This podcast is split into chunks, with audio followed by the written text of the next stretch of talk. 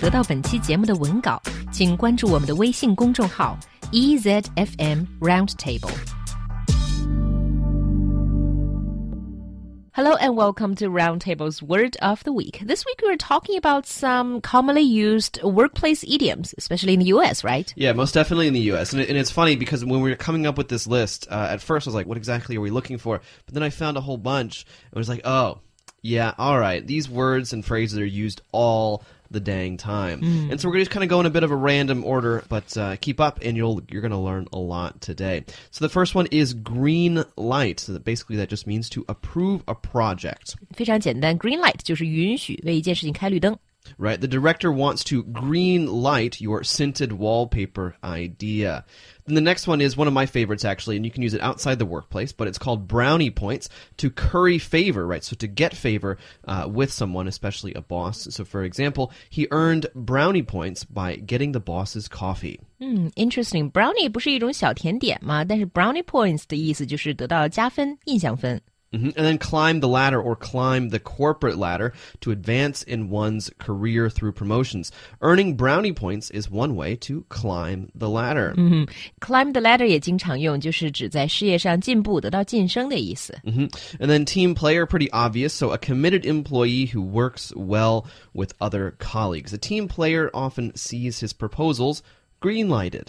Team player 就是有团队精神的人，有团队精神的人经常是受到老板欣赏的。 And then a yes man, an employee who always agrees with the boss. He was a yes man, a team player, and a chaser of brownie points. Yes man 也很形象，是指唯唯诺诺的人，应声虫。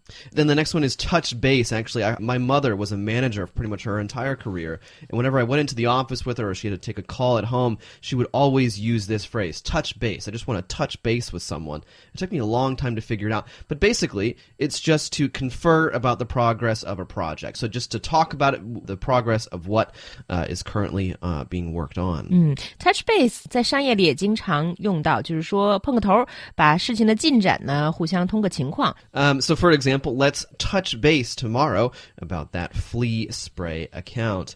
Uh, moving on, so crunch time when a project needs to be completed quickly. It's crunch time. We need to touch base as soon as possible. Crunch time 就是关键时刻，可能到最后的最关键的时候了。 Right, and then a plug or plug a product to promote or market a product.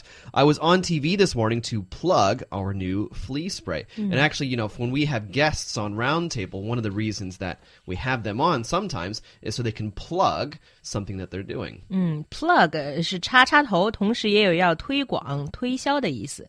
And then cash cow, the product that generates the most revenue for a company. This scented wallpaper will be the company's cash cow. 会挤出钱来的奶牛叫做 cash cow，那么中文呢就是摇钱树的意思啦。 hmm And then on the ball, or to stay on the ball, or keep the ball rolling. This is another one that's seen quite often outside the office, but it's used uh, especially in the office to ensure that a project is progressing efficiently and on time. So you have to keep the ball rolling on our green lighted project. Keep the ball rolling 也是在办公场景中经常用到的，就是要继续做某件事情，继续做某一个项目。 And then down to the wire, so something whose outcome or completion takes you almost to the deadline. So you're working on a project and it's due on Monday at nine o'clock. You're working over the weekend, then then you know eight fifty-five on Monday you finish. It's, it's come down to the wire. When something is down to the wire, that means 这个这件事情已经到了最后的关头，最后期限了。 And glass ceilings so used quite often uh, when we talk about women in minorities, and it's so the perceived struggle of women and minorities to achieve promotions. She knew it would be hard to break through the glass ceiling and climb the corporate ladder Glass ceiling 肯定大家都比较熟悉，玻璃屋顶也就是指隐形存在的升值障碍。 And then pull the plug to terminate a project or account. He pulled the plug on the flea spray before we even got to plug it. 嗯，pull the plug 是把插头拔掉，就是指终止业务，终止一个项目。 hmm Belt tightening to reduce expenses. After we lost our cash cow, the HR department tightened its belt. 嗯，这个中文里面有直接的对应，也就是勒紧裤腰带的意思。 hmm Work out the kinks to revise, edit, or otherwise improve a flawed product or service. If you don't work out the kinks, they're going to pull the plug. Kinks 有扭曲、打结的意思呢。Workout kinks 就是指解决问题。 Pull your weight to share in the workload. Since we've tightened our belts, everybody has to pull his weight. pull someone's weight 就是指尽力发挥自己的力量的意思。 And then axed to be terminated, synonymous with being fired. The yes man was axed when he came down with lockjaw.